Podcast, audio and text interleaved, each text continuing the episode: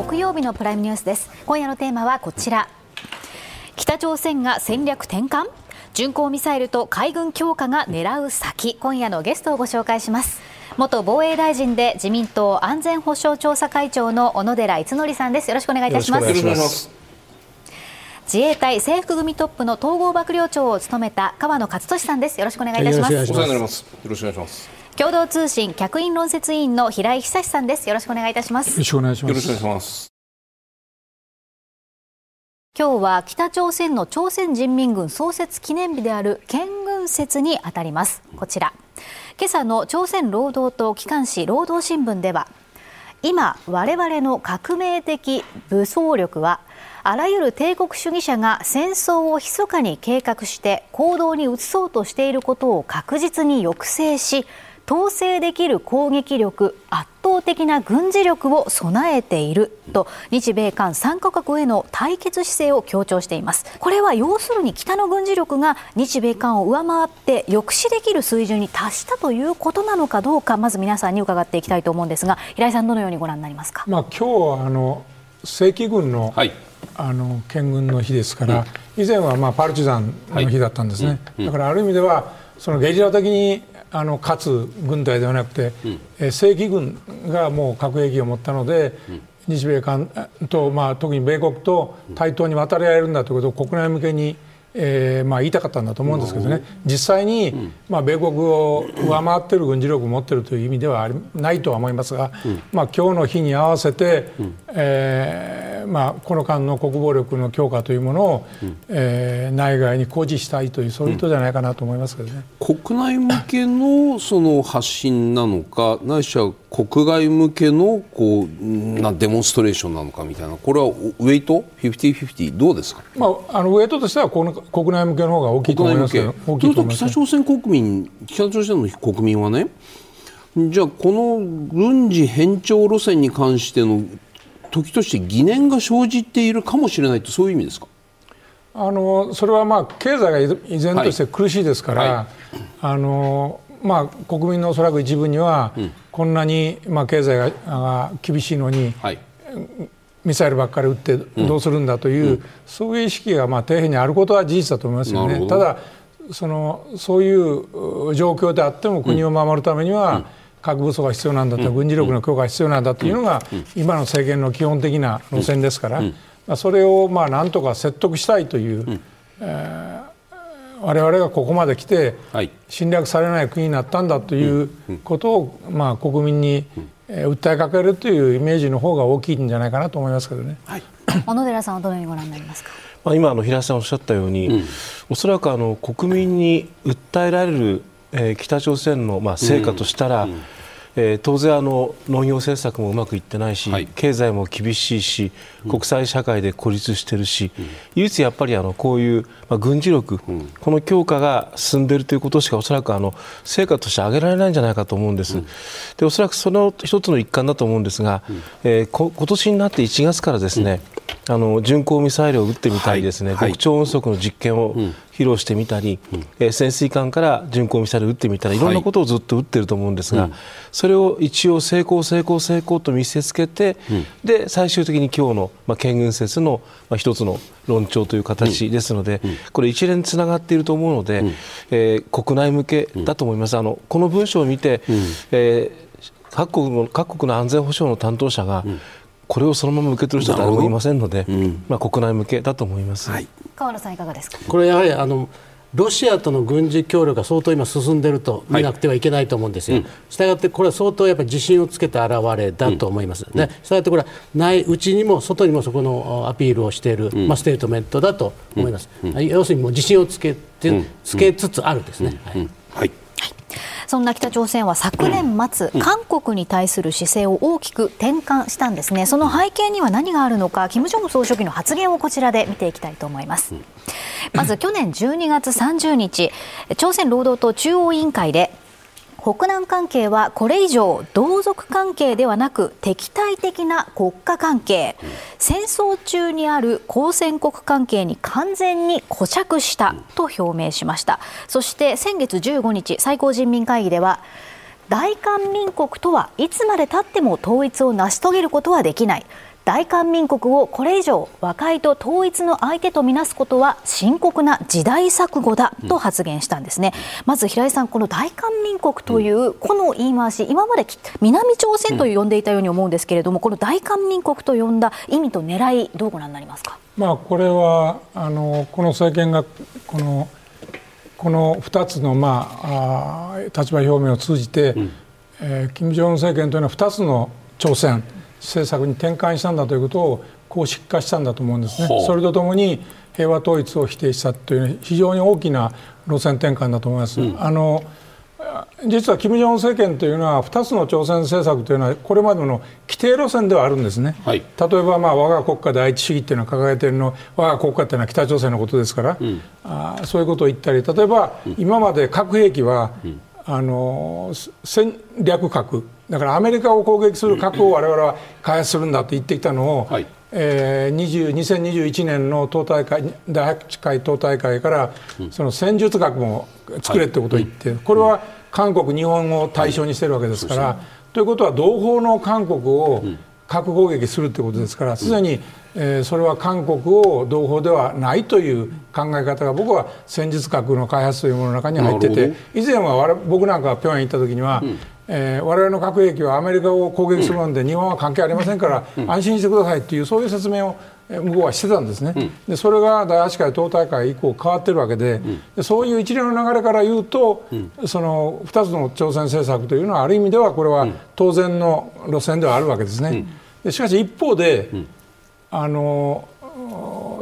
自分が武装攻撃はしないけれども有事になれば我々は核兵器を持って、えー、南を平定するんだということも一緒に言ってるわけですね。でこの考え方はある意味では一つの挑戦なんですね、うん、あの武力統一をするんだという昔の考え方を捨ててないというか、うん、ですからそういうちょっと矛盾したあ今状況があるわけですよね、うん、ただ全面戦争というのはやれば、北朝鮮の今の体制が崩壊するということはもう明らかですから、はい、自分が取れない、えー、状況を想定しての、えー武力統一っていうの可能性があるんだということを強く言うことによって韓国を威圧するというそういう矛盾した、まあ、今構成になっていると思うんですね。それともう一つは非常に疑問に思うというかこれから大きな問題になってくると思うのは、えー、これはもうあの91年末に合意した南北基本合意書にある南北関係というものは、えー、統一に向かうためのプロセスにある、うん。はいえー、特殊な関係なんだという南北の合意があるわけですね、うん、それを打ち消すもんですよ、うん、でしかも平和統一できないということを言ったわけですから、うん、これはキム・イルソン主席が提案した高麗民主連邦制という、はい、そういった提案だとか、うん、70年代の七四共同声明であるとか、もう過去のあの金大中さんとキム・ジョンイルさんが合意した、はいはい、あ2000年の首脳会談の合意内容であるとか、その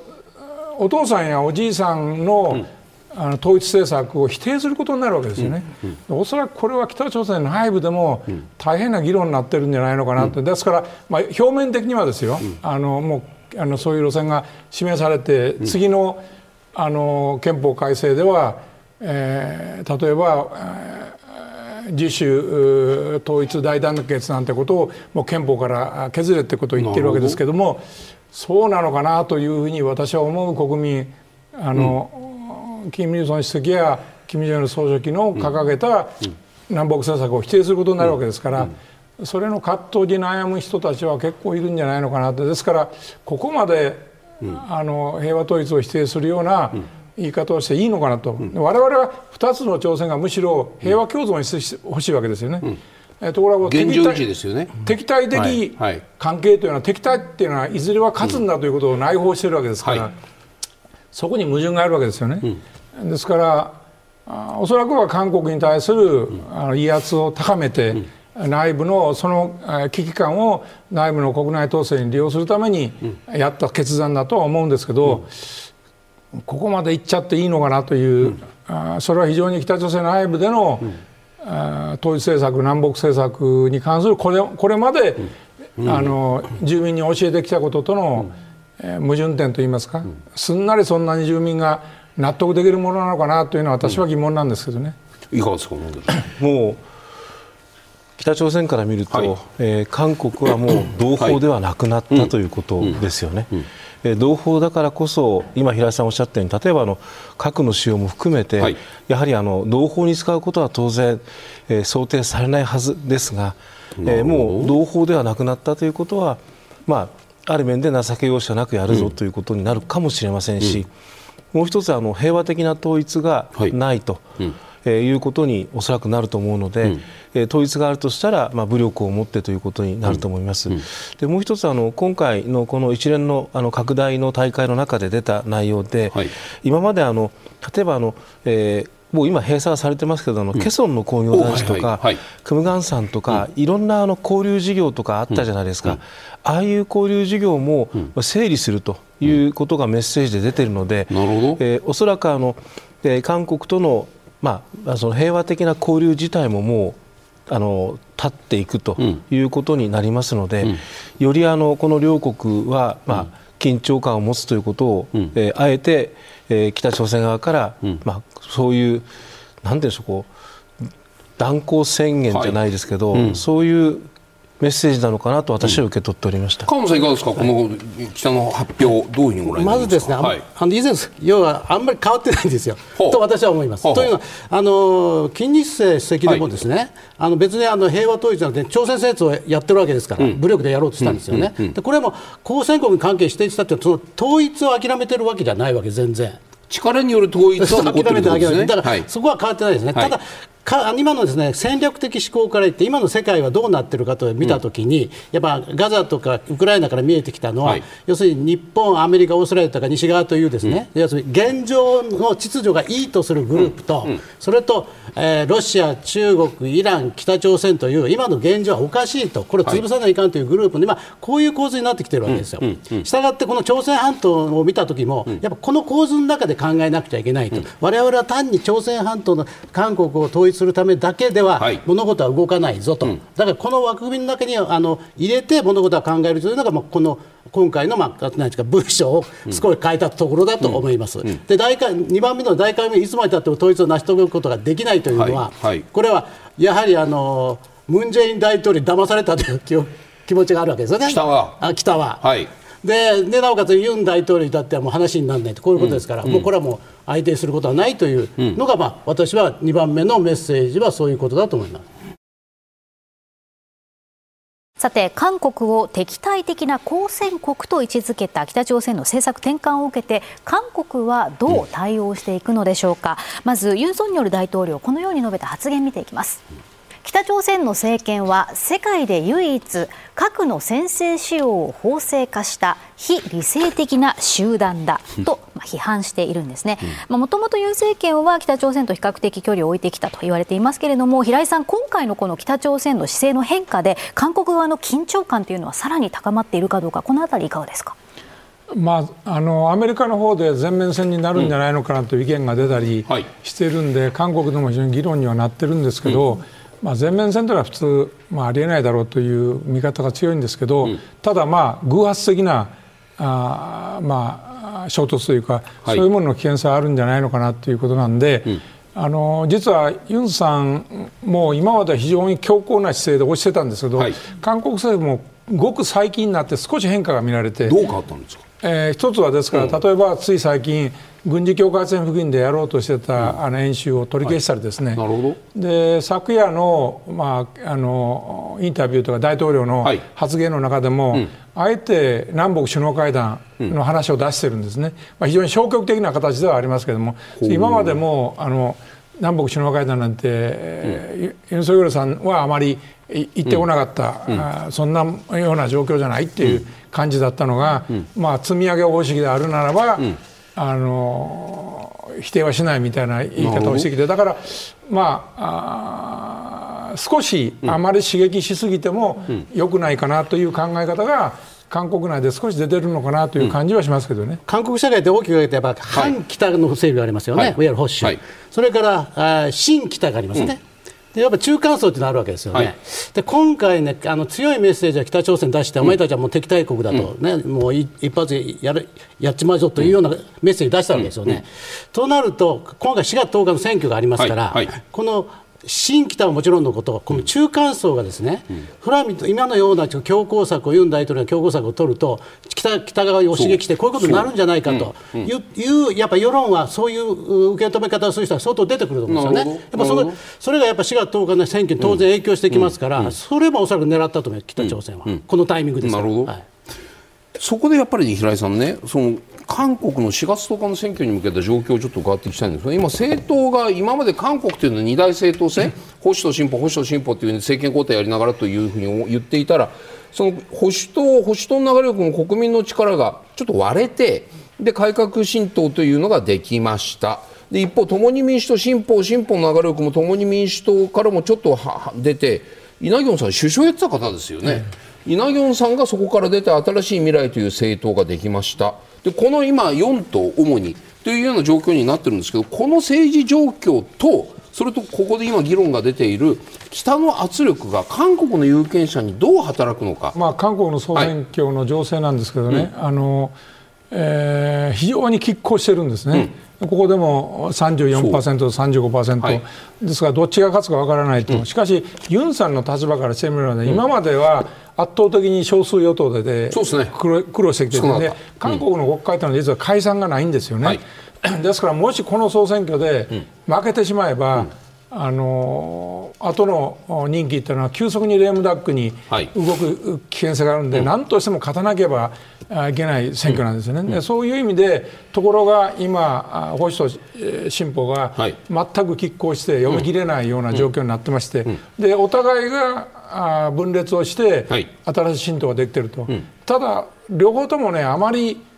あの支持率伸びてないんですよ、ここでも3%という。だからあのキャスティングボートを握れるような議席になるのかどうか、うん、だから大きく大分裂という感じには今なってないので、うん、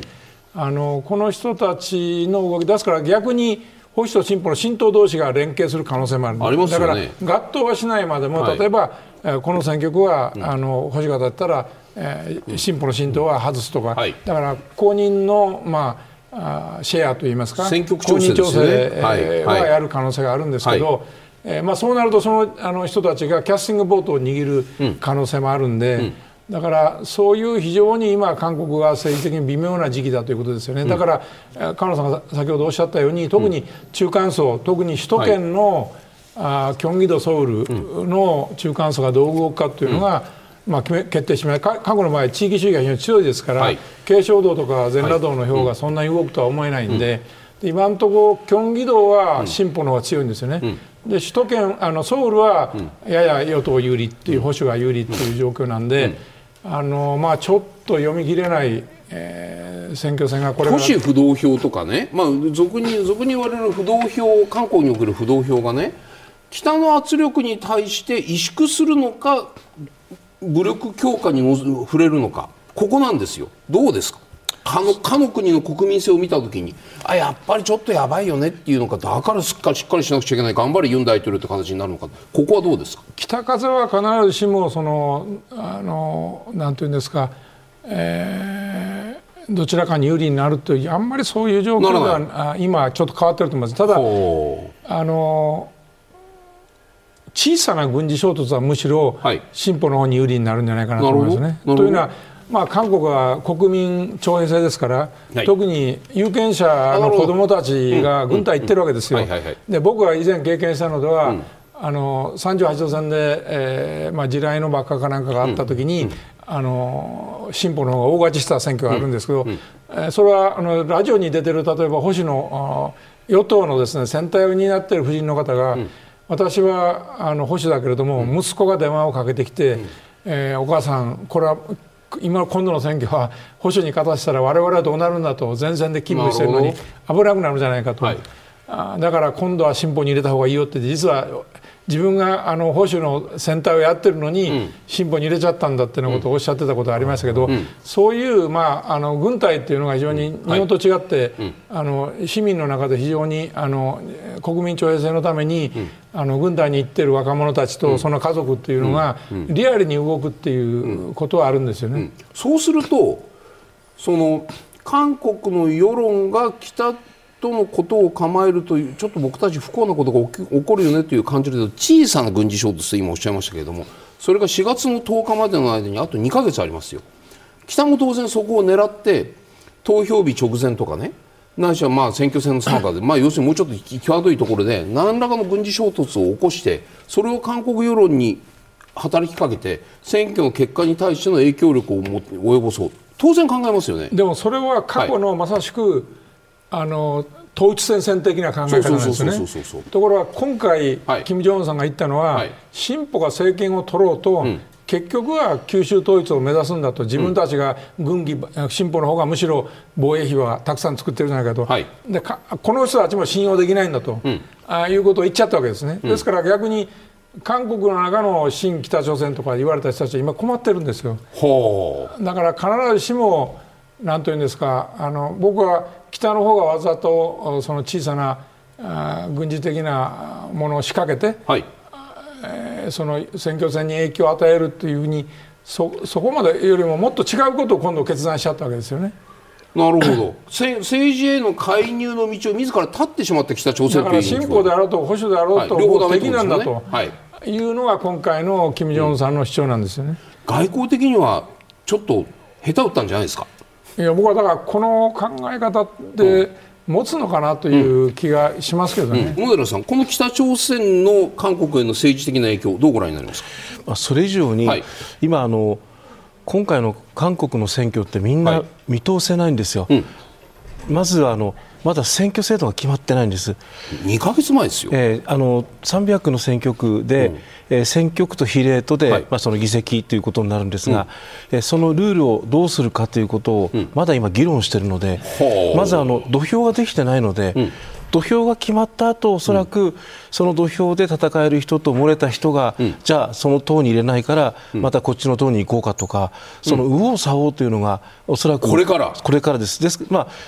あの韓国の専門家に聞くと、はい、大体いつもそうなんだっていうその最後のドタドタで最後選挙になだれ込んでなんかこっちになっちゃったみたいな感じがよくある話らしいんです。ですから、まあ、私たちもあの一番難しいのは予測ができない、はいはい、まあ、まずあの選挙制度決まってから、うん、候補者出てから、うん、そして新しい政党にどういう人が行くかを見てから、うん、判断が次の段階になると思います。ただ、おそらくあの、えー、北朝鮮がやはりあの非常に脅威だということになっているうちは、えー保守の方に、あのあのウエイトがかかってくると思うんですが、ただ実際に本当にやばそうだぞ、これってなった時には、やっぱりその進歩の方に中間層が動くんじゃないかと、まあ、その度合いをあの皆さん感じながら、えー、まあ、北もよく見てるんだと思います。韓国に対して敵対的な姿勢に転換した北朝鮮なんですが一方で金正恩総書記は日本に対してこれまでにない動きを見せているんですね、こちら。先月の能登半島地震に際して岸田総理に被災地の人々が一日も早く被害から復旧し安定した生活を取り戻せるよう祈るとお見舞いのメッセージを送りました。小野寺さんこのメッセージの狙いはどう受け止めて日本としてはどう反応するべきなんでしょうか、うん、日本側はですね、はい、大変戸惑ってえ、はい、どうしたんだろうというふうに、まあ、感じていると思うんですが、ただあの例えばあの、えー、一連のあの国会の発言の中で岸田総理がですね、やはりあの拉致問題の解決のためには、条件をつけずに、うん、金正恩総書記と、はい、えー、直接話をしたいというようなことを繰り返し国会で言ってますので、まあ、そういう面では、えー、少しあの先方様も、うん、えー、何らかのそのえー、そういうものを感じているかなと思うのが、まあ、表面的な見方ですが、もう一つあの、えー、私がこうずっと今まで北朝鮮と、はい、例えば日米韓3カ国の、こうバランスを見るとですね、はい、大体いつも北朝鮮はその3つの国のどこかと仲良くして、うん、後の他のところはこうほっぽっといておく、そうやってこうなんかうまい付き合い方をずるくやってたような気がします。はい、ですから、えー、例えば韓国といい場合には、うん、えー、韓国の、まあ、ムンさんなんかとこう、いい関係をしている、でその後今度、えー、トランプと良くなったら、うん。はい、えー、ムンさんも無視して、まあ、日本はずっと無視されたままという、で今回、今考えてみると、あのユン大統領ですし、うん、それからバイデンは全く関心を持ってくれないとすると、この3つの中で唯一、えー、接点持てそうなのは、まあ、日本ということで、まあ、今回少し日本は違う扱いをしたのかなと。まああの北朝鮮のやっぱり外交のまあ、テクニックの中で、はいはい。えーそういういつも3つのうちのどっかとこう接点を持って、あと他はほっちゃあの、打っちゃっとくっていうことがありますので、はいはい。まあ、その一環かなとは感じてます。その狙いで来るとしたらじゃあ日本は韓国に北朝鮮が日本に向かってきたということをちゃんと受け止めて球投げ返してじゃあこの度はどうもお手紙丁重なお見舞いのお手紙ありがとうございました。じゃあ今度ちょっとご飯でも食べますか？っていうふうにした方がいいんですか？そこはあの誰がそれをやってるか分かりませんが、はい。えー少なくとも岸田総理は繰り返し、やはりあの拉致問題の解決のために自分が直接ということはおっしゃっていますので、まあ、そのメッセージが伝わることはそれはそれなりに意味があると思います。ただ、えーだからといって今の日米韓のはい。この安全保障の枠組み、これが崩れることは絶対ないと、まあ、そこはあの、えー肝に銘じて対応するべきだと思います。平井さんはどうご覧になってますか、そうですね、まあ、ここにそのあの、えー電報のが報道した労働新聞なんですけどね、はい。これはイランの爆発に対する慰労電と日本の慰労電、でこの上にあるのは、金正恩さんの思想研究、えー大会のはい。報道なんですね、はい。だから彼がいかに偉大な人物かという記事の下に、人道的なあのあのメッセージの慰労電が掲載されてる、だからまあ、あ一番大きいのは国内の人たちに対して非常に人道に対しても配慮する、えー最高指導者だというメッセージを、まあ、投げかけるということが僕はだ第一でそんなに大きな意味というよりはそれが第一で第二はまあ、日米韓のですね、は協調にくさびを打ち込む、こういうことが行われると必ず特に韓国の側でははい。何か、あー日朝は裏でやってるんじゃないかという、えー疑心暗鬼というかそういうのはまあ現実に今起こってるわけですね。あの韓国はもうこの電報一一通で日朝はもう進むんじゃないかというこの裏で何かやってやってて、あうんの呼吸で、まあ、昨年のあ春先に、はい。えーまあ、やってるかもしれないですけどね。あのえー韓国の、はい。外務次官のですね、はい。まあ、日朝関係に対する、えー話し合えないことはないんだという談話が出たりしてますから、はいはいそういうものの延長としてあるんじゃないかという議論が韓国内の専門家の間でも出てるわけですね。ですからその一一通の電報でかなり効果があってそうですよ。だからそ韓国はやっぱりは疑心に走るしっていうそういうねそうです。そういう効果もあるわけ起きてる。とあると思う。あるし実際に出てると思いますね。なるほどね。だそういう効果を、えー外国的に狙ってる、はい。可能性はあると思いますけど、そんなにこれによってですね、日朝関係が大きく進む、えー深い意味がある、まあ、非常に異例ではあります、えー最高指導者が日本の首相に閣下というそうですよね。故障を使って、あのこういう電報を打つっていうのは異例は異例でありますけれども、えーあんまり深読みしすぎても、何かあの北朝鮮が狙ったこと以上のなんか解釈をしてあげることになるんじゃないのかな取り上げると、ええ。かえって悪悪い波が起きるかもしれないと そういうでも、これでもね、はい。野郎呼ばわりでしたから、はいいきなり閣下,、ね。閣下ですから、やっぱりあの戸惑いますよね。なるほど。ねただね、平井さんね、アメリカ大統領選挙11月に結果出ますよ、はい。でトランプ大統領がもし勝っちゃったら、はい。勝っちゃったら、まあ、勝つ可能性が高いんじゃないかとかっていう議論もいろいろある中で、トランプ大統領に変わっちゃったらですよ、そしたら北はもう日本なんかあっという間に視界から消えて、さあ、米朝もう一回やろうぜって、こういうことになりませんか？まあ、そういう流れとしてはそういうふうになるでしょうね、ただ、まあ、これもですね、あのおそらく北朝鮮のはい。アメリカに対する要求水準がバーンと上がると思いますあよこれまでは例えばその、えー米韓合同軍演習をしない、はい。例えば戦略、えー軍事、えー物資を朝鮮半島周辺に配備しないっていうようなことが、非核化に向かうことと、おまあ、あの対価としてあったわけですけど、はいもうそんなレベルで北朝鮮はトランプさんとのゲームはしないと思いますよ、もっと本質的な、あのアメリカとの国交正常化であなるとか、休戦協定、平和協定に切り替える問題とか、そういうレベルまで北朝鮮は、あ要求を上げてくる、だからトランプさんになっても、果たしてそういうう北朝鮮の、えーはい要求に対して国内の世論を説得しきれるか、だからそんなにあの、まあ、トランプさんになったら交渉が始まる可能性は高いと思いますけども、えーそれで、えー米朝があシャンシャンといくというものでも、僕はないんじゃないかなという気がするんですけどね。韓国との南北統一政策を転換、敵対国、好戦国と位置づけた北朝鮮なわけなんですが、一方でロシアに急接近しているんですよね、アメリカの NSC・ 国家安全保障会議のカービー戦略広報調整官は、北朝鮮のロシアへの弾薬の提供について、このような分析を発表しました。見ていきます。まず内容として弾薬や軍事装備品コンテナ1000個分また複数の弾道ミサイルと発射装置とのことなんですが河野さん、ロシアと北朝鮮が軍事的に接近する。まずそれぞれの狙いからどうご覧になってますか？まずあの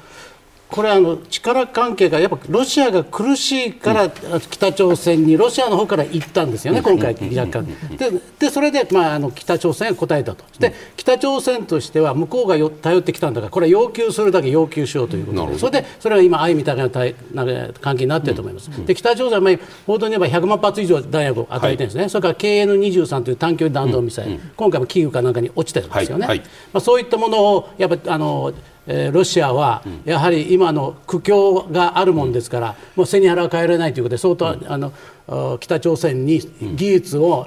あの与えるからくれと、こういうことなんです。だから力関係から言ったらやっぱロシアの方が弱い関係でスタートしてるんですよね。あのバランスとしては、はい、でそういう状況だと思います、はい、そんなロシアから北朝鮮に渡る可能性があると言われている軍事技術、こちらにまとめてみました。3つあるんですけれども、弾道ミサイルと巡航ミサイルの技術また衛星ですとか宇宙関連技術、また潜水艦を含む艦船の技術とまあ多岐にわたるわけなんですけれども、川野さん、今のところでこれらの技術、どの程度北朝鮮に渡っているというふうに今のあの客観的情情勢からいきますね、はい、でどうもあのもうロシアの技術者が、うん、あの技術を与えているので、ロシアの技術がどうも常駐しているらしいんですよね、もう北朝鮮に、報道によれば。でしたがっても相当だからもう深入りしてるんですね、ロシアは、うん、あの北朝鮮に対して。したがってあの今、今回の巡航ミサイル、撃っています、でまあ、どうも成功したようですから、それの技術も相当あの流れているでしょうし、えー、あの衛星ですよね、はい、2、3回失敗しましたけど、今回は、はい、まあ、曲がりはどうもあの軌道に入ってるみたいですね、うんうん、でこれもやっぱりあの関係してるでもう一つ、やっぱ潜水艦なんですよね。うん、でやっぱり究極はですね、うん、潜水艦発射核弾道ミサイルを、えー、北朝鮮が持とうとすれば、うん、やっぱ潜水艦は絶対的に見つかっちゃいけないので。はいでやっぱもう原子力しかないわけですよ。でね。うん、で私は原子力潜水艦を中北朝鮮は今の段階で到底作れない、オーストラリアでさえだめなんですから。オーカスの枠組みですよね、だからここはだからロシアの技術が入り込むということで、ちょっと現実味が帯びてきたので、まあ、相当あのあの北朝鮮に対する脅威度は増すと、うんうん、ここが要注意だということだと思いますね。大野さん、いかがですか、この路長関係、安全保障上のさまざまなバーターありそうです、どうご覧になりますか？いやもうあの非常にあのまずいなと思います、うん、まあ、先ほどあの東幕長お話がありましたけど、はい、去年あの弾道ミサイルあの衛星の実験を5月と8月失敗して、そして9月に、えー、金正恩が行って、ロシアにですね、はい、でいろんな宇宙施設を見せてもらって、うん、帰ってきて11月に成功じゃないですか、うん、今回だって巡航ミサイルだいぶやってるんですがもう一つ私心配しているのは、うん、実はあの ICBM 級の弾道ミサイルで、核はある程度今開発してますけどまず小型化ができているかということ、はいはいはい、もう一つはあの再突入の安定したその技術があるかということ、うん、この2つが完成すると、うん、北朝鮮自体が、うん、えー、核搭載の ICBM を持つということになります、それの最終的ないくつかの技術、まあ、私どもは今まで持ててないんじゃないかと思っていたんですが、はい、今回、もしそこをロシアが提供したということになると、まあ、当然あの、日本は従前から、えー、核の脅威を感じてますが、やはりあの本格的にあのアメリカまで届く、えーはい、核弾道ミサイルを、まあ、持ったということ、うん、それをあの北朝鮮が自信として持つとですね、うん、やっぱりあの間違ったあの行動に出かねない、うん、ロシアがやっぱり提供した技術がどれかというのを見る中では、北朝鮮に行ってほしくない技術が、残念ながら今回行ってしまったんじゃないかなという懸念はあります、平井さんからご覧になるとこの路長関係は北朝鮮にとってはもう願ったり叶ったりですか？持っていた弾くれてあげたらいろんな技術がどんどん来るよっていうこういううまみがある関係ですか？関係っていうのは平和時と戦争時で全然違うと思うんです、ね、なるほどなるほど。平和時でいうとロシアから見ると北朝鮮何の魅力もないと思うんですね、うん、あのまあ、あの労働力ぐらいで、はい、もう国境もそんなに接してませんし、うん、北朝鮮から輸入するものもないし、はい、輸出したところで大したことないわけですね。うん。ですから平和時にはむしろ平和がどんと進んで、例えばあのガスのパイプラインであるとか鉄道を連結するとか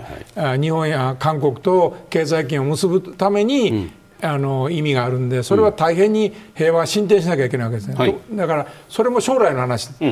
うん、ところが有事になるとですね、現在のようなウクライナで戦争が行われているような状況になると、はい、これはまあ大変あのロシアにとっては北朝鮮というのは、はい、例えば砲弾なんかはこれだけの砲弾を生産をし供給してくれる国っていうのは他にないわけですね、うん、えー、そういう意味では北朝鮮は非常に有力な、うん、あの立場を持って、えー、おりますし、うん、えー、ですからそれと露朝関係っていうのは実は以前は軍事同盟でありましたけども、あのその後の条約改正で、あの自動加入条項が外れた、うん、あ同盟非、えー、軍事的なあですから同盟関係ではなくなっているのでなるほど。それをおそらくあ今の状況ではひょっとしたら変える。軍事的なあの関係を強化するような方向に両国が行く可能性というのはチェ・ソニさんが前回行った時にですねあのモスクワにね、はい、えーはいあのプーチンさんと会って帰ってきて、帰ってきた後、うん、あの報道を出してるんですけど、はい、その中に、えー、法律的、えー、基礎を引き上げるっていう表現があるんですね。で法律的これこの意味ですね、これが何を意味するのか、法律的なぜ、えー、チェ・ソニさんが行ってプーチンさんと話したことが、法律的基礎を引き上げることに、えー、なることで合意したというような文面が出るんだろうか、というのと考えると、おそらく全般あの平壌にいるロシアの大使が合意文面の今準備作業をしているということを言っているので、プーチンさんのあの訪朝そのものはおそらく大統領選が終われば、そんな遠くない時期に実現しそうなわけですね。はい、ですから、まあ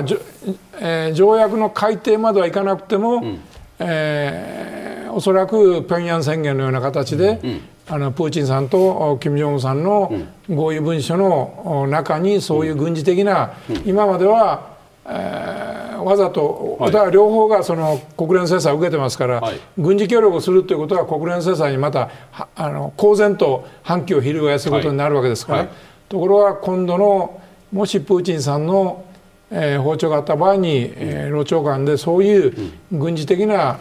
連携を強化するような合意が生まれる可能性、うん。うん、で実際に生まれても発表文はちょっと曖昧な形にするということはありえますから、そういう危険性が僕はあるんじゃないのかなという気がするんですけどね。平井さんちょっと短くあのね整理だけさせてください。じゃあ北朝鮮というのは中国の関係っていうのは有事の際の即時参戦条項は入ってますか？入ってます。入ってますけど、それが実際に中国がやるか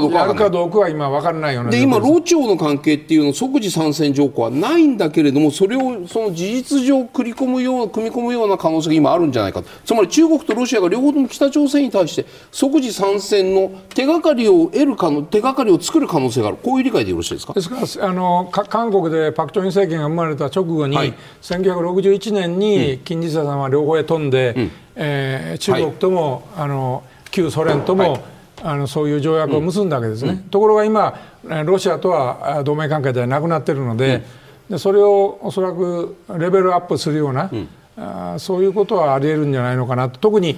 今、中国との間で軍事同盟はありますけども、はい、現実に中国の今取っている態度というのは、実際にそういう状況が起こっても、あの中国が本当に介入するかどうかが曖昧な状況ですから、北朝鮮にしてみれば、何か担保をもう一つ作りたいという気持ちになる可能性は高いんじゃないかなという気がするんですあとですね、ちょっと、さらにちょっと悪い状況を想定するとですね、あの今まではやっぱロシアは北朝鮮、核を持つことについてはですね、うん、やっぱりネガティブだったと思う、うん、でですからおそらく核の技術っていうのは渡してないと思うんです。よね。でもこれからはですね、あの例えばあのプルトニウムを渡すって話が今あるわけですよ、あのロシアが北朝鮮に対して。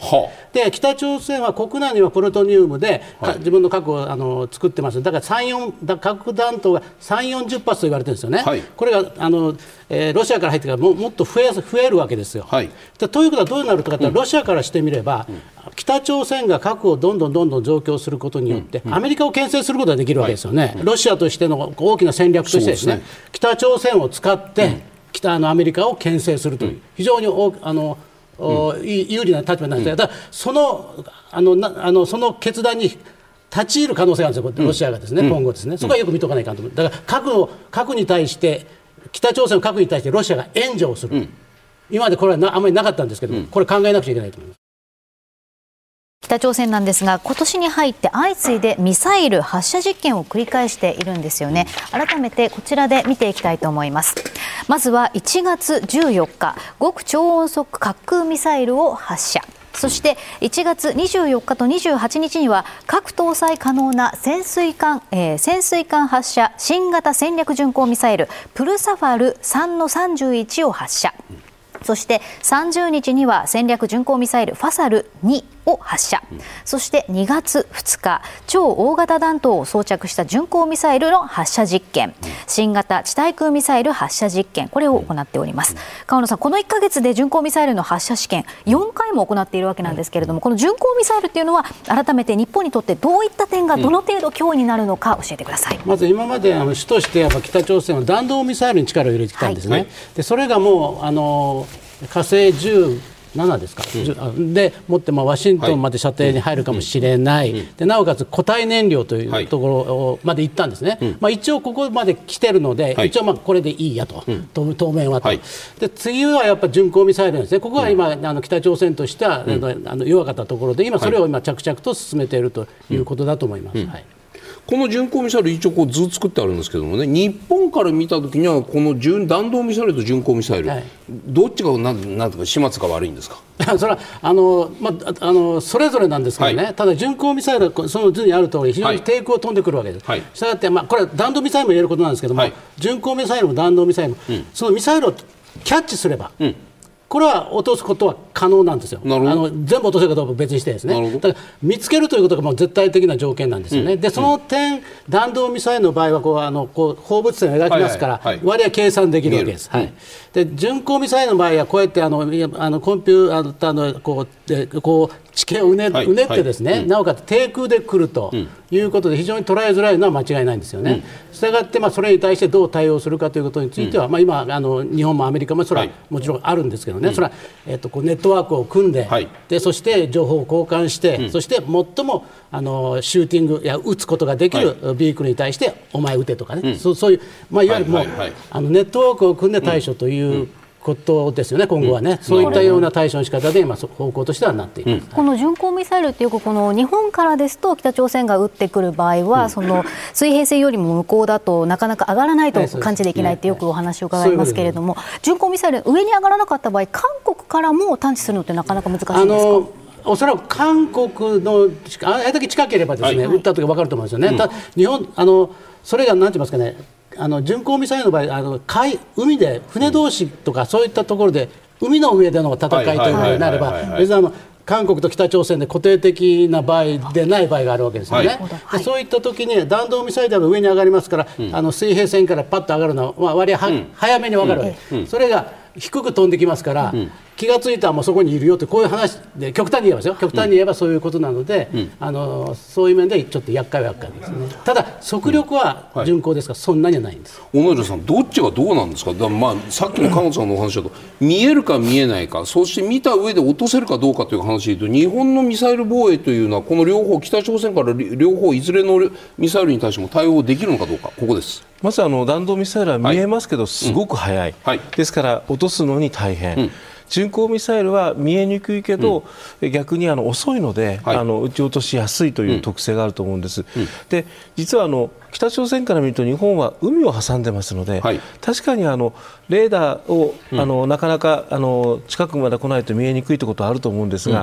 うん、えー、韓国だとこれ、陸続きですから、うん、山や尾根をこう縫ってですね、うん、飛んでこられると本当にレーダーに映らずに来るという心配があるので、うん、逆にあの海があるということは、確かにあの見つけにくいんですが、逆にあのそれだけあのレーダーの,、あの遮蔽物もないので、はい、それはそれで、えー、見つけやすいんだと思います。ですから日本に向けて、まあ、確かにあの巡航ミサイルのことも考えると思うんですが、もう一つはやっぱりあの韓国、まあ、陸続きですから、本当にこううねって長距離で横から回ってズンというような、うん、そういうことを考えれば、韓国にもあのより大きな私はあの、脅威になるかなと思います。我々のじゃ自衛隊これまでいろいろやってきたそのミサイル防衛というのは両方対応できる巡航ミサイルを落としにくいという話を我々聞いてきた記憶があるんですけど。見つければ。見つければ。見つければあの落とすことは遅いですから。見つけられるんですか？それはあの、うん、まあ、いろんなあのレーダーが日本のサイトにはありますから、はい。はい、えー、それをその巡航ミサイルの脅威も含めて、うん、やっぱりしっかり見ておくということだと思います、うん、ちなみに巡航ミサイル、北の巡航ミサイルって日本海飛んでくるときって、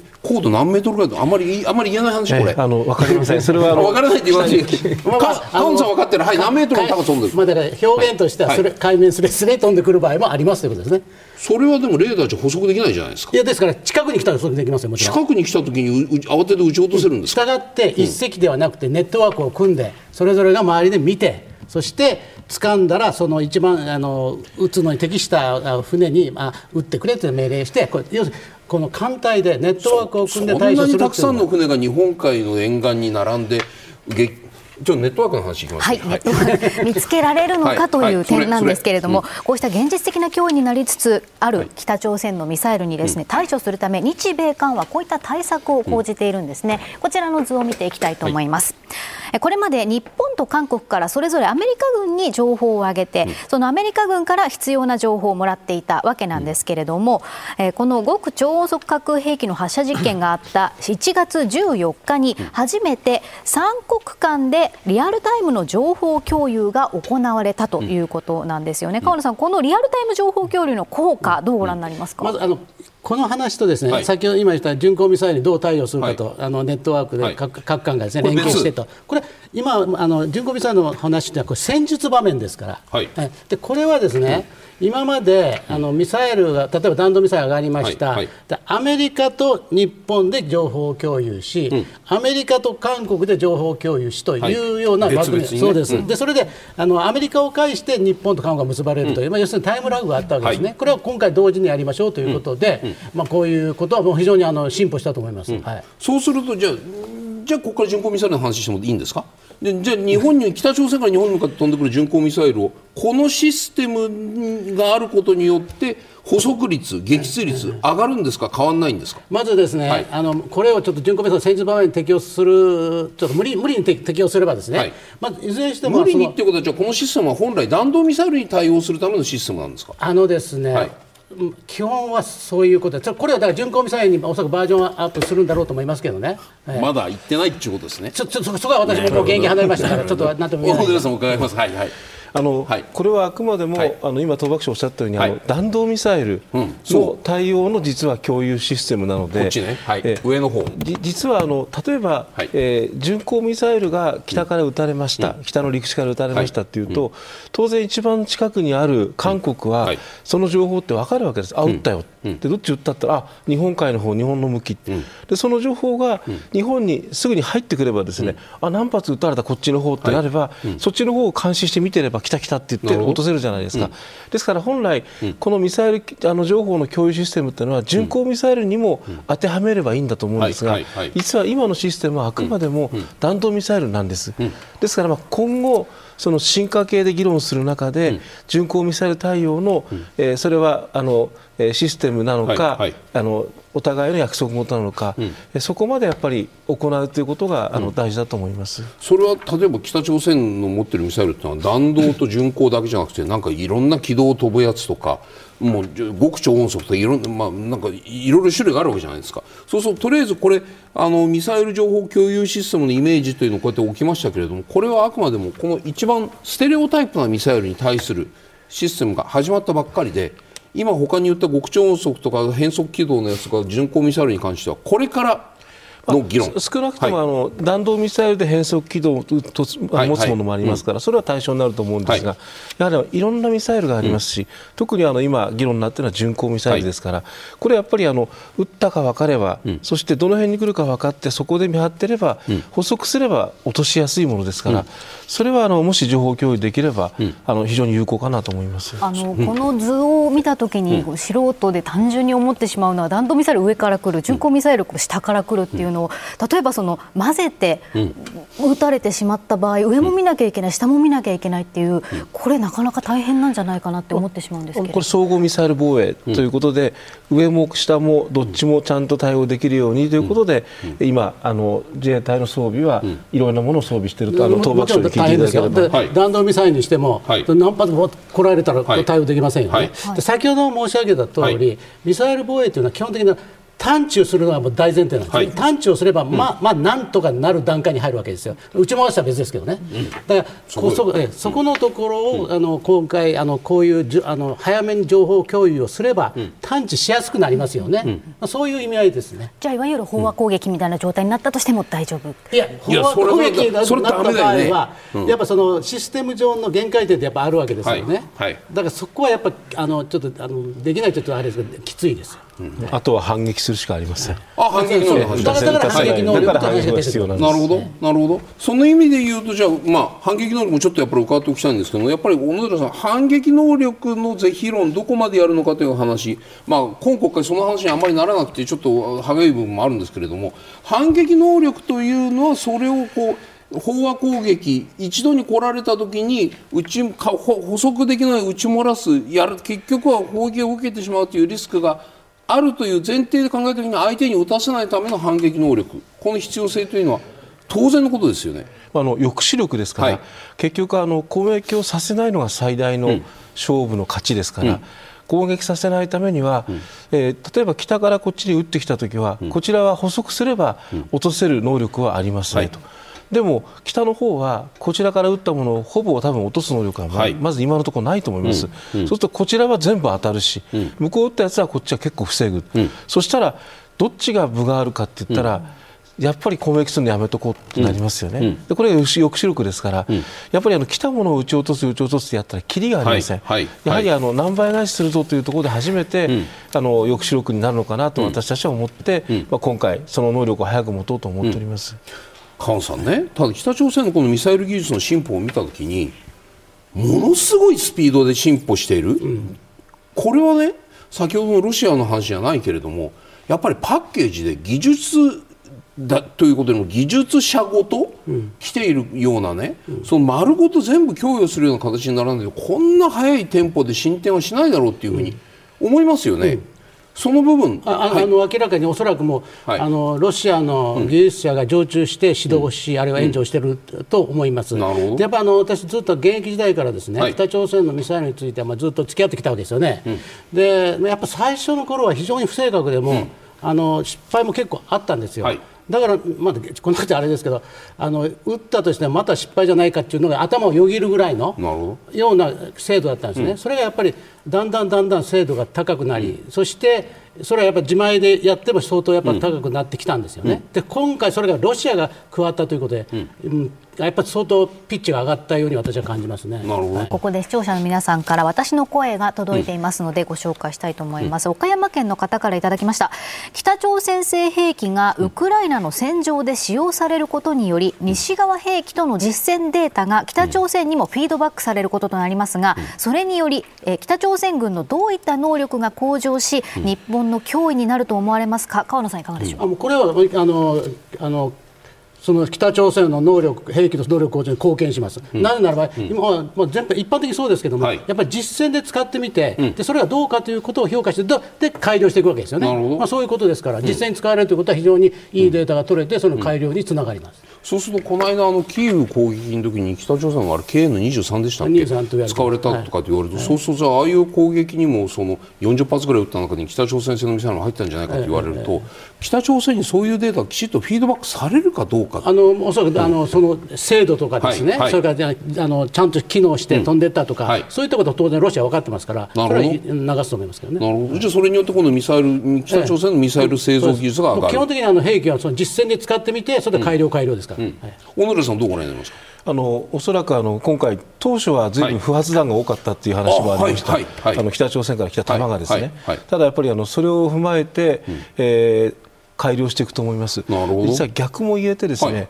はい、例えばあの、えー、北朝鮮があのモデルとしているロシアのイスカンデルというミサイルありますよね、うん。はい、あれがあのペトリオットであのかなり撃ち落とされているという、うん、逆に言うと、私たちからすると、北朝鮮がまあ時々撃っているイスカンデル型のであれば、うん、十分日本のペトリオットで対応できるという、うん、むしろあの日本の、うん、えー、能力で対応できるものということも実証できますので、まあ、残念ながらやっぱり今、ウクライナは、そういうあの武器の見本市じゃないですけど何があの効果的で何が、えー、改良が必要かということを、みんな各国の軍事関係の人がじっと見てる、まあ、そういう見本市だと思います。日本の与党内には防衛政策をめぐって足並みに乱れがあるように見えるんですね、こちら見ていきます。公明党の山口代表は岸田総理が防衛装備品の第三国直接移転に関して国益にかなうと発言したことに対しまして重要な政策変更だなぜ変更する必要があるのか十分に議論が尽くされていないと述べました、うんうん、小野寺さん、こういった国内のその与党内での混乱というのが北朝鮮を利することにはならないのか、いかがでしょう？まずあのこの防衛装備移転、特にあの、はい、共同開発をこれからすることが基本になるので、うんはい、共同開発国同士で同じ立場でこれからあの協力しましょう、はい、ですから第三国にあの国に出してほしいという要請が来れば、それは第三国あのその共同開発の国と一緒に、うん、えー、同じスタンスで協力しましょうという、はい、まあ、これが三国移転なんです。はい。うん、で実はあの私ども私ワーキングチームの座長でやってましたので、はい、えー、去年の夏の一応段階では、うん、えその実務者のメンバー、うん、まあ、安全保障に非常に精通しているメンバーでは、おおよそ、まあ、これは必要だねということで、実はあの自公では体操を得たというそういう結論になったんです。でこれを今度、えー、私たちの、まあ、上の親会ですね、はい、両党の政調会の方に上げている中で、うん、まだそこがちょっとあの、えー、ぎくしゃくしているということがあるので、うん、今はあのむしろこの上の政調会の方で、うん、えー、それぞれ、えー、いろんなところで議論をしてもらって、はい、なんとか早くすり合わせをしないと、実はこの、えー、新しい次期主力戦闘機すで、に今動いていますが、日本とイギリスとイタリアの3カ国で開発しますけれども、これはもうすでに条約署名してるんです、はい、でこれから役割分担とか、うん、どこがどういう企業が入ってどうするかという分担の細かい、実はあの、えー、打ち合わせ、あるいは、えー、関係構築に入るんですが、はい、それまでに日本がこの決定をしっかりしないと、結局、日本がすごくあのその役割でも、なんだ、日本それできないの、ということで、こう外されてしまったりですね、うん。えー、他の国から見たら日本ってやっぱりこれから共同で組めないんじゃないの？っていう、そういう目で見られると、新しい装備の開発の次の項目にも影響が出てくる、ですから早くこれはあのしっかり私ともあの、えー、クリアしたい問題なんですが、はい。うんうん、ただあの山口代表がおっしゃるようにですね、うん、やっぱりあのもっと、えー、例えば国会でしっかり議論するとか、あるいはあの国民世論の中ではこういうことをしようとしているのかということに関して、うん、いろんな国民の声が出てきて、うん、それにしっかりあの答えられるのかとか、まあ、そういうことを求めていらっしゃるので、えそこはあのこれから国会の中でもこれさらにあの議論しますので、その積み重ねでやはりあのご理解いただけるように努力はしていきたいと思います。防衛装備移転の話っていろいろなその防衛装備の移転の話がある中でまずやっぱり最初に我々今目の前の問題として検討しなくちゃいけないのはこの日英3カ国共同開発の戦闘機の件これがまずこう片付かないと他の例えばパトリオットミサイルを要するに玉突きでアメリカに出すとか出さないとかそれは後回しになってるいやもうそれも決まったんですそれも決まってる、ええ、これも OK ですから実はあの、はい。はい、例えばあのアメリカからの技術提供でできたパトリオットのミサイルありますよね、はい、これをアメリカに、うん、まあ売ってくれてれば売りますね、はいうん、それからアメリカ以外の国に、うん、えー、アメリカから売ってあげてって言われたときには、うん、そこにも出せることになってるんです。ですから言ってみれば、例えば NATO の国に、えーまあ、戦争してない NATO の国に関してアメリカからそちらの方にも回してねって言えば、それが実はできるようになる、で実はライセンス国産ですから、はい、今の F15 戦闘機もそうなんです、すでに日本の F15 戦闘機でも、実はあの同じようなライセンス国産の扱いになりますから、まあ、アメリカが売ってねって言えばアメリカにも売りますし、アメリカがこちらに回してくれて言えば戦闘地域じゃなければできるということなので、まあ、かなりあのそういう面では、あの前には進んでるんです、ただ、やはり今直面している、えー、これから役割分担を決める、うん、あの次期主力戦闘機のことについては、うん、早く日本そのスタンスを決めないとですね、うん、あの前に進まないことは私はやっぱり日本の国益には大きなマイナスになるので、そこは丁寧にあの議論して進めていきたいと思います。そのライセンス制裁に関してじゃ一点確認させてください。結果的に日本が戦闘当事国ではない国に対してアメリカの合意を得てパトリオットや戦闘機輸出できるとします。これアメリカの要請に基づいてです、ね、で結果的にでもそれを要請を受けて輸出日本からパトリオットミサイルや戦闘機 F15 の提供を受けた国がもともと自分たちが持っていた兵器をウクライナに出す可能性。これはありますよね。出したところでそのバキューム真空を埋めるために日本からの輸入をする。これを玉突きのように見えるんですけれども、まあ、当然ですね、はい、あの今回、うん、あの何も条件なしで出せるわけじゃないんです、はい。はい、ちゃんとこれはどういうことでどういう目的ですかということを当然判断して出すことになりますので、今おっしゃったような、その見え見えの玉突きのためにということになれば、うん、それはやはりあの結果として日本が望まない方向に行くでしょう。それはやはり日本としてできませんねと、うん、そうやってきっちり断ることはできますので。なるほど。それとじゃあじゃあさっきの戦闘機の話に戻りますけどね。そうすると戦闘機の話って日本が要するに武器輸出をすること、まあ、まあ、死の商人とは言いませんけれどもそのもんそれが問題なのかないしはそうそういうことをしないと日本の防衛産業の衰退につながるから問題なのか安全保障上の問題なのか産業上の問題なのかそれとも憲法との向き合いとか平和主義とかその問題なのか何が問題なんですか？必要なことというのは、はい、実はあの防衛装備の協力というのは、うん同盟と同じ役割を持ちます、はい。やはりあの機微な情報を共有して、うん、そしてお互いに部品を出して作り合うわけですから、逆に言うと日本が、えー、もしいなければ、イタリアもイギリスも十分な部品供給がなくて、はい、自分たちの戦闘機も飛べなくなります、うん。はい、逆に日本も同じような立場になります、はい、ですからいろんな条約であの安全保障のこう協定を結ぶこともありますが、実はあの防衛装備の共同開発や、共同で生産するというのは、えそれ以上のもしかしたらつながりになる、うん。うん、今、日本としてどのグループとチームを作りたいかというと、やはりあの最大のグループは NATO です。もし今回の次期主力戦闘機が、例えば NATO の各国が使いたいとい。うことになったら、日本の協力がないと、NATO で戦闘機が飛ばなくなる、これは逆に言うと、日本のチームにですね、NATO も入ってくれる、今、私たちはあのどれだけ大きなチームを持つことが抑止力につながるかということでやっているので、この防衛装備の今回の共同開発は、私、その第一歩だと思います。そうすると、じゃあ、防衛その戦戦闘、三国共同開発の戦闘機の問題ということよりも、今まさに言われてみたいに日本がこれから先の安全保障上、まあ、保険とは言いませんけれども保険ですよ。保険につながるような道になるかもしれないという重要なポイントであると。こういう理解でいいですか？えですから例えばですね、はい、インドという国は、うん、えーはい、ロシアとなかなか縁が切れない、うん。はい、なぜかというと、インドはロシア製の装備をたくさん使っているから、で今アメリカは何をしようとしているかというと、インドにアメリカの装備を今、提供している、はい、で日本にもですね協力してくれという要請が来ているわけです、で逆にあのそのぐらいやっぱり防衛装備での共同の開発や共同生産というのは、あの同盟に近い形になるので私は仲間づくりのために、うん、あの共同生産を開発をどんどんしていくということは、うん、あの日本の安全保障抑止力に大きなプラスになると思います。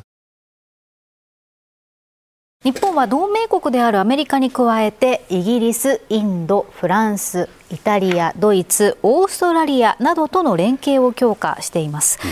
ただその選挙を抱える米韓がどうしてもまあ内向きになる中で、川野さん、日本とこういった他国との貿易協力や交流をすることは、北朝鮮に対する抑止の隙間を埋められているかどうか、北朝鮮のみあの中国に対してもですね、はい。まあ、要するに中国の歴史の伝統的なやり方の合唱連行というのがありまして、はいはいはい、まずもってあのみんなで徒党を組むと。で、うん、中国はそれを一つ一つ切っていって、うんうん、でそれで個別に対応すると、はい、今あの南太平洋のあのあたりの戦略はそれですよね、はいはい、ですからあのだから逆に言えば嫌がるのはみんな徒党を組まれるということなんですよね、だからそれはやるべきだ、ただし、ここは私私のこれ持論なんですけどね、同盟は私は2か国だと思うんですよ。2か国、でやっぱり今、NATO ありますね、ま、はい、もなく31か国でしょ、はい、私、NATO がですね、うん、本当に機能するかって私、懐疑的なんですよ、あんだけいろんな国がいて、ハンガリーはいるわ、うん、ブルガリアあるわ。うん。ラトビアあるわ、で、またあの西欧ですよね、はい、ドイツ、フランス、イギリス、これも思惑違いますでしょ、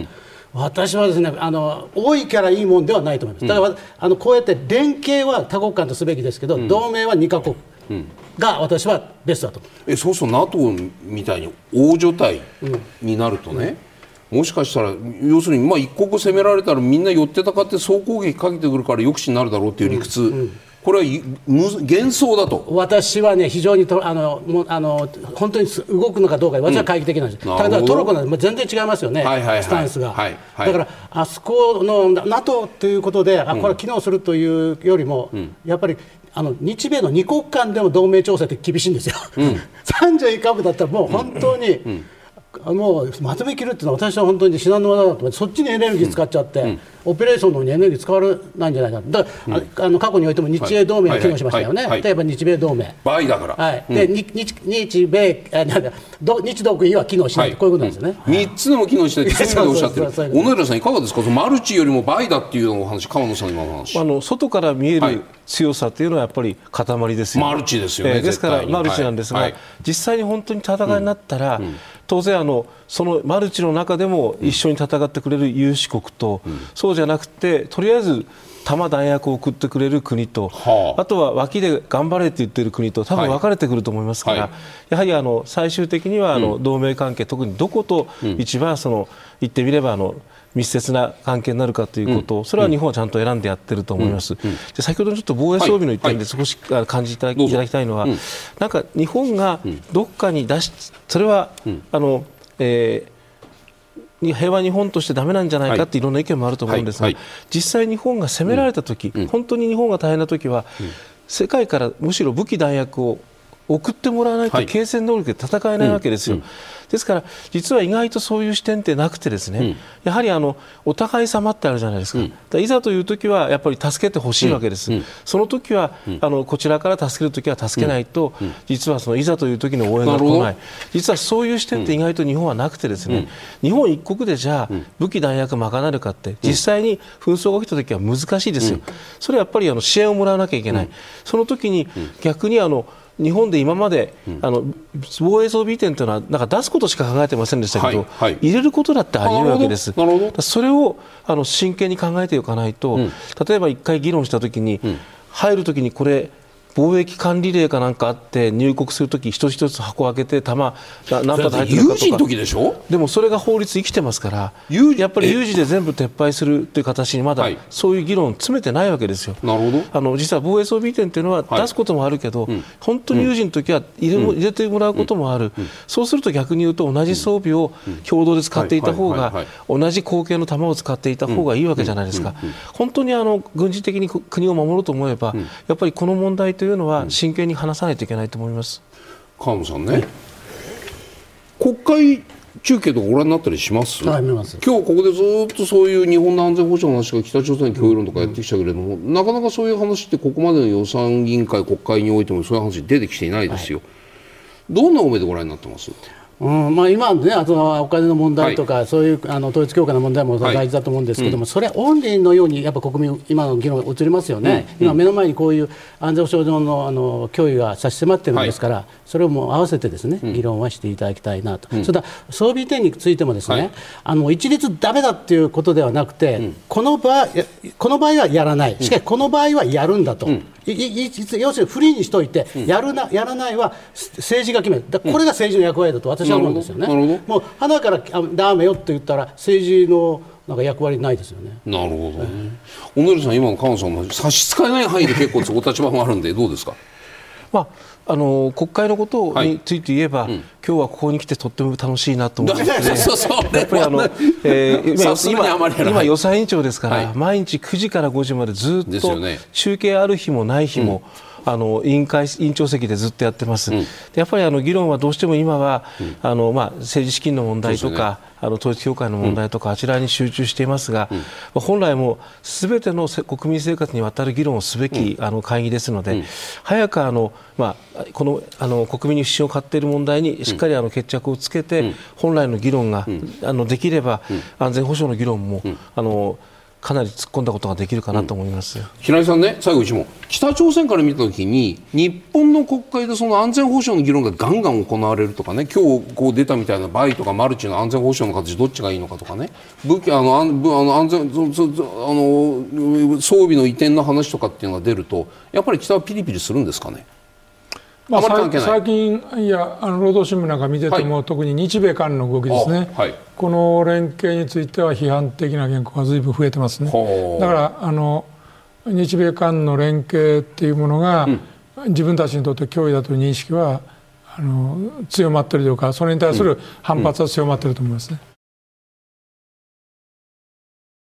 ては変化する北の脅威に対峙するためにというテーマでご提言をいただきます。小野寺さんお願いします。あの何よりもやっぱりあの攻撃されないこと、はい、抑止力があの重要です、うん、やはりあの来たものを撃ち落とすということはどうしてもやっぱり技術的にも能力的にも量的にもあの対応できないこともあり得ます、えその時やはりあのこちらが十分な反撃力を持つということになれば相手もやはりあの攻撃をしてこない。私はあの抑止力のためには十分な反撃能力反撃力をあの